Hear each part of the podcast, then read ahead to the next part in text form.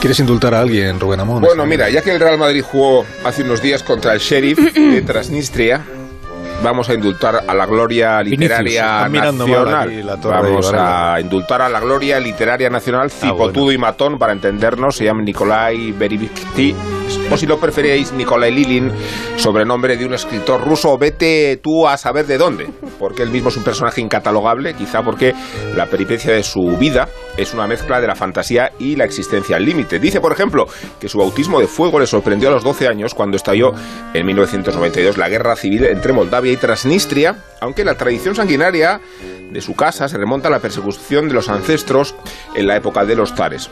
No es que fueran deportados a Siberia vivían en Siberia y fueron deportados de Siberia a Transnistria, 12.000 kilómetros. Allí donde cobró vida y fortuna el abuelo Boris, patriarca de una tribu de bandoleros, los Urca, que inculcó en el pequeño Nicolai cierta predisposición a las actividades mafiosas.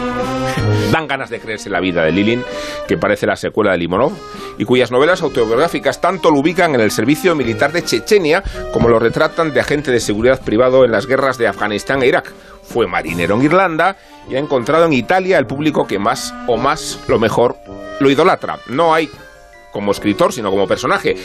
De hecho, él es fabricante de machetes de autor y titular de un laboratorio de tatuajes creativos a que da ejemplo el cuerpo de tinta y carne del soldado Lilin. Me gusta más la tinta sobre el papel blanco y el fascinante memorial de educación siberiana, así se llama. Puede que una gran mentira, pero una mentira muy bien escrita, así que os dejo con un proverbio urca que encabeza la mencionada autobiografía.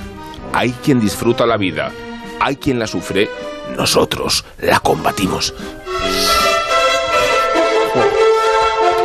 Este no sabe qué hacer para meterse con el Madrid.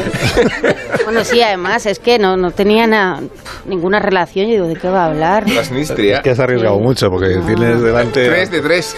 El monocolor, hoy la tertulia No, Rafa es del español, Fernando.